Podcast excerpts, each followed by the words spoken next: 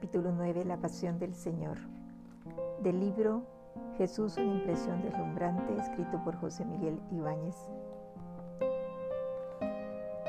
La Pasión del Señor.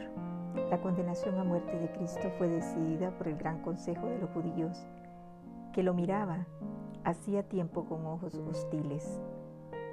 Ya nos han salido al paso algunas razones de este sentimiento adverso. Ellas eran sobre todo la libertad con que Jesús perfeccionaba la ley de Moisés por cuenta propia, su manera de mezclarse con toda clase de pecadores y gente de mala fama, la autoridad con que perdonaba sus pecados al declararse Señor del sábado. Y por supuesto la inaudita relación de identidad que afirmaba tener con Dios mismo. Debe agregarse también que su predicación arrastraba a las multitudes provocando el celo y la envidia de fariseos y sacerdotes.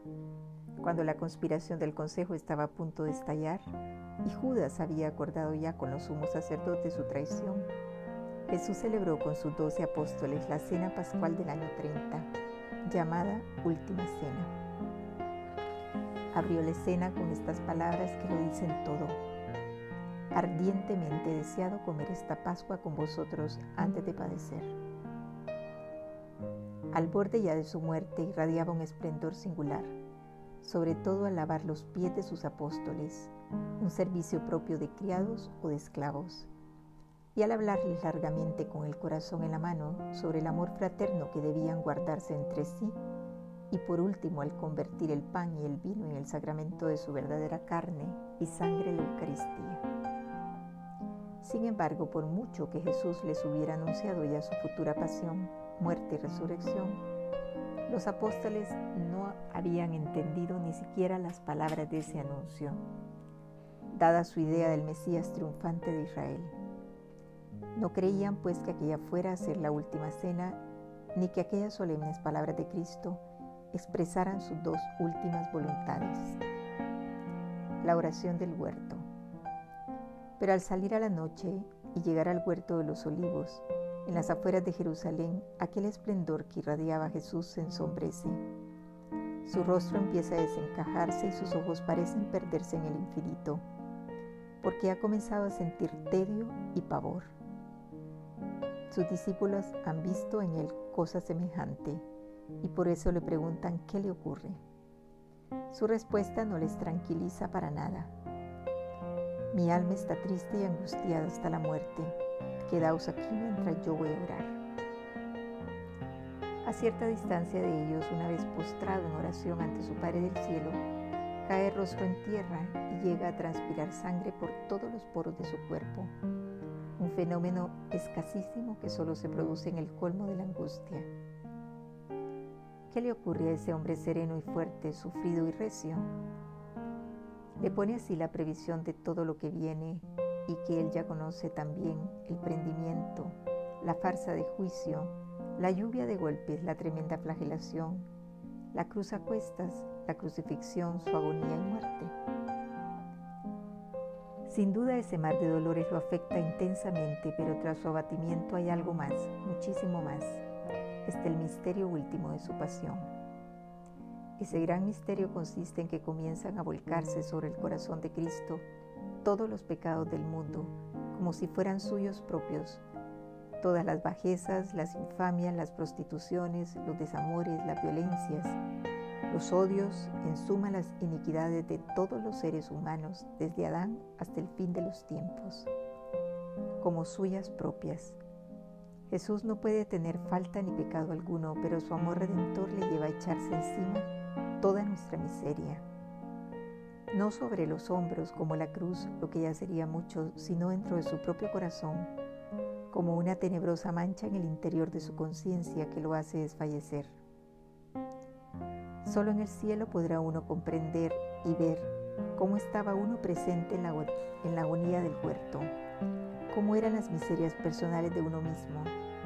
Sí, las de uno, las que pesaban en forma agobiante sobre el alma de Cristo y de qué manera impensable en la tierra las convertía Él en nuestro camino al cielo. Jesús se había ofrecido enteramente al Padre por nuestra redención, pero aún así ese peso es tan inmenso que tendidos sobre el polvo del huerto, llegó a pedir a su padre, si quieres, haz que pase de mí este cáliz. Él sabe que ha venido al mundo a beber de ese cáliz, horrible por nuestra salvación, pero en esa plegaria ha dejado hablar a su naturaleza humana, que como la nuestra no quiere sufrir, es de veras como uno de nosotros. Tras una pausa, sin embargo, agrega, pero no se haga mi voluntad sino la tuya. De sus labios oímos la oración perfecta, la que tanto nos cuesta a nosotros hacer a la hora del sufrimiento. Por más que esa cláusula debiera estar al menos implícita en todas nuestras peticiones al cielo. Si es tu voluntad, si así lo quieres tú. Todo ocurre como si Jesús levantara la vista desde el polvo mojado por su propia sangre y nos mirara con ternura extrema, con una mirada que dice, por ti he derramado yo estas gotas de sangre, por ti solo derramaré las muchas que todavía vienen, porque no pienso sino en tu salvación, así me cueste el mayor de los precios posibles, porque tu alma es para mí tan valiosa que no tiene precio sino el de toda la sangre del Hijo de Dios. Hay quienes piensan, quizás sin darse mucha cuenta, que Cristo pasó esa hora y todas las siguientes como blindado por su divinidad, como si su condición divina le impidiera sufrir de veras o al menos amortiguara su dolor extremo. Pero tanto su divinidad como su humanidad perfecta le hicieron infinitamente más inmenso este mar de dolores. Pues en efecto su divinidad actúa aquí como un gran espacio de resonancia, como un gigantesco amplificador que proyectara hacia el infinito las penalidades de su pasión. ¿Cómo es posible tanto horror? Su misterio se pierde en el abismo insondable de la sabiduría y la misericordia de Dios. Solo sabemos que así y no de otra manera se ha decidido en el seno de la Trinidad Divina que se realice la salvación del mundo que sólo así se nos perdonen los pecados y se nos abra el camino al cielo. Dolores físicos y morales. Los dolores físicos no son de ninguna manera los más intensos de la pasión, pero siendo los más tememos, hacemos bien en no pasarlos de largo, no sin antes advertir que Jesús se entrega voluntariamente a ellos, aunque los producen sus verdugos es su amor redentor de nuestros pecados el que así lo quiere, como quiere libremente todos los sufrimientos que le esperan hasta el final, porque es así con todas las fuerzas de su alma como quiere el perdón de nuestros pecados. No vamos a detallar la bestialidad de la soldadesca, la cantidad de palizas y bofetadas y clavaduras, la larga flagelación con látigos terminados en puntas metálicas, el peso de la cruz con que lo hacen subir al Calvario los insultos y patadas con que lo hacen levantarse cada vez que cae bajo esa carga, el martillar de los clavos que taladran sus manos y sus pies sobre el madero, y por fin la crucifixión misma que no produce la muerte por afectar ningún órgano o función particular, sino por puro sufrimiento total del crucificado. Sabemos cómo los dolores extremos pueden copar el campo de la conciencia humana hasta hacer casi imposible el sentir o pensar en otra cosa. Pero en ningún instante de su pasión dejó Cristo de orar por estos pobres hombres que lo martirizaban y por cada uno de nosotros que somos con nuestros pecados, otros tantos verdugos de su crucifixión. A lo largo de estos episodios, Cristo ha podido parecer como un bulto traído y llevado a punta de golpes, o peor aún, como un pobre animal zarandeado por la crueldad humana.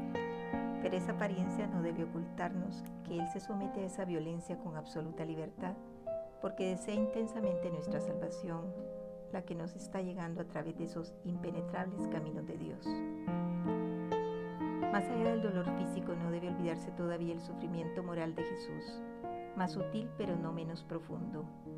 Es el dolor que le produce la traición de uno de sus doce apóstoles, el abandono de casi todos sus discípulos, su derrota en manos de las autoridades de su propio pueblo, las calumnias, la masa vociferante que pide a gritos su muerte, lo humillante de ese castigo supremo de la crucifixión y la verdadera competencia de crueldad que despliegan sus verdugos en materia de injurias, burlas, ironías, afrentas, sarcasmos y escupitajos que le echan encima.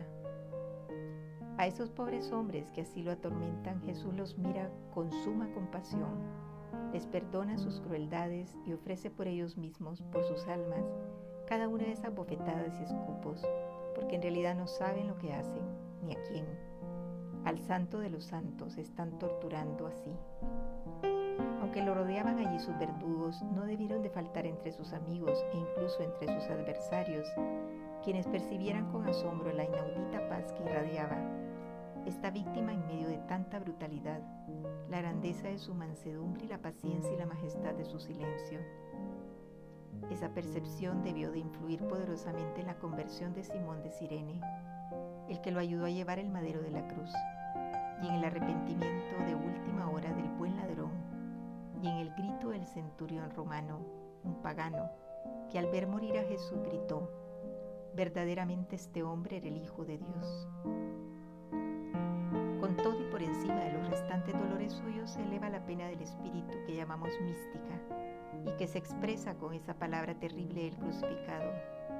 Dios mío, Dios mío, ¿por qué me has abandonado? Es el misterio más profundo de la pasión, porque obviamente es imposible que Dios abandone a Dios. Debe aclararse que esa palabra es el comienzo de un salmo que Jesús está rezando en la cruz y que sigue con la completa aceptación de la voluntad de Dios para terminar con una esperanza triunfal. Pero así toda esa misteriosa pregunta dice lo que dice. Toda explicación humana de este abandono se quedará siempre corta, pero intentamos expresarla así. La sensibilidad de Jesús quedó vacía y a oscuras, incapaz de sentir a Dios de manera alguna. Quedó sin sentimiento ni consuelo alguno de su Padre. Su ánimo experimentó solo el desamparo del cielo cuando algunos santos han pasado como durísima prueba una parte infinitesimal de ese estado. Sequedad, aridez. La hemos llamado así la noche oscura del alma. Sí, Jesús se arrojó libremente a esas tinieblas impenetrables porque nos amó perdidamente, locamente. Pero allá en lo alto de su ser, el vértice superior de su espíritu permaneció absolutamente ligado al Padre esa unión indestructible del Hijo con el Padre se expresó en su última palabra, en el grito final del crucificado. Padre, en tus manos encomiendo mi espíritu. La naturaleza misma no podía quedar ajena a ese acontecimiento supremo. Por eso la tierra tembló y durante tres horas cayó sobre ella la oscuridad en pleno día. El dolor, el amor, la providencia. ¿Debía ser así la salvación del mundo? No, desde luego. Habría bastado muchísimo menos. Nos habría redimido una sola gota de la sangre de Cristo derramada cuando niño por el pinchazo de una espina. O todavía menos, un solo pensamiento suyo o incluso el mero perdón del Padre sin la encarnación del Hijo. ¿Por qué entonces tanto derroche de dolor y sangre? Porque en el máximo dolor se expresa el máximo amor. Cristo nos quiso redimir de la manera más plena y amorosa que sea concebible o inconcebible. Se diría que aún Dios mismo no pudo ir más lejos para atraernos hacia sí, para ganar nuestro corazón, para hacer más visible a los ojos humanos la inmensidad de su amor, que leemos en la cruz como en un libro abierto. El crucificado mirando a sus verdugos y a quienes los movilizaban, había pedido a su Padre, perdónalos porque no saben lo que hacen. Tantas veces se ha hecho en términos históricos la pregunta acerca de quiénes crucificaron a Jesús y cuántos sabían y qué culpa tenían. Pero en un plano más profundo esa pregunta carece de sentido, porque sus crucificadores somos todos los pecadores. Con nuestros pecados personales cada uno de nosotros crucifica a Cristo. Es cierto que en el escenario de la pasión aparecen algunos protagonistas bien definidos. Judas el traidor, los sumos sacerdotes Anás y Caifás, el Consejo Supremo Judío que hizo de tribunal, el procurador romano Poncio Pilato, la masa rugiente que le pedía la cruz para el Nazareno, los verdugos reclutados entre lo más bajo de la población y sobre todo el propio espíritu del mal. Satanás que los asusaba con las legiones del infierno en pleno. Ahora bien, ¿Acaso todos ellos, actuando con diversos grados de su voluntad libre, no fueron sino los misteriosos instrumentos de un plan jamás sospechado por ninguno de ellos? El plan de la divina providencia para la redención de los pecados. Pues por encima de lo que ellos supieran y buscaran, lo que trajeron al mundo fue la salvación del género humano. Para singularizar la figura tomemos el caso más elocuente de todos, el del propio Satanás que no buscaba nada, nada bueno. Se movía por puro odio hacia aquel varón santo y misterioso que con sus palabras y obras estaba haciendo temblar el reino de las tinieblas. Por eso el demonio incitó pasiones, intrigas y violencias sin número entre aquellos personajes, oscureció las conciencias, movió crueldades espantables. Pero fue demasiado tarde cuando se dio cuenta del resultado de todas sus incitaciones el bien más alto y santo de toda la historia de la humanidad, la victoria definitiva de Cristo sobre el pecado, el dolor y la muerte. Lo supo con inaudita sorpresa cuando al tercer día ese hombre, que era mucho más que un hombre, se alzó resucitado y glorioso del sepulcro. Fue el chasco más portentoso de toda la historia de la creación. Allí se selló la derrota última del reino de Satanás Ahí los infiernos tomaron conciencia de haber sido instrumentos indeliberados para traer a este mundo el reino de los cielos. En toda la historia humana no encontraremos una señal más poderosa de esta formidable verdad. La divina providencia que de los peores males saca mayores bienes aún y que lo siga haciendo en nuestras propias vidas, cuando a la hora del sufrimiento confiamos en su sentido último redentor. La pasión de Cristo en efecto nos deja trazado a cada uno de nosotros el camino de la gloria infinita, tomar nuestra cruz de cada día y seguirle. Esa cruz consiste en todas las pruebas que la divina providencia permite para purificarnos. Enfermedad, fracaso, pobreza, males de amor, humillaciones, contrariedades grandes o pequeñas.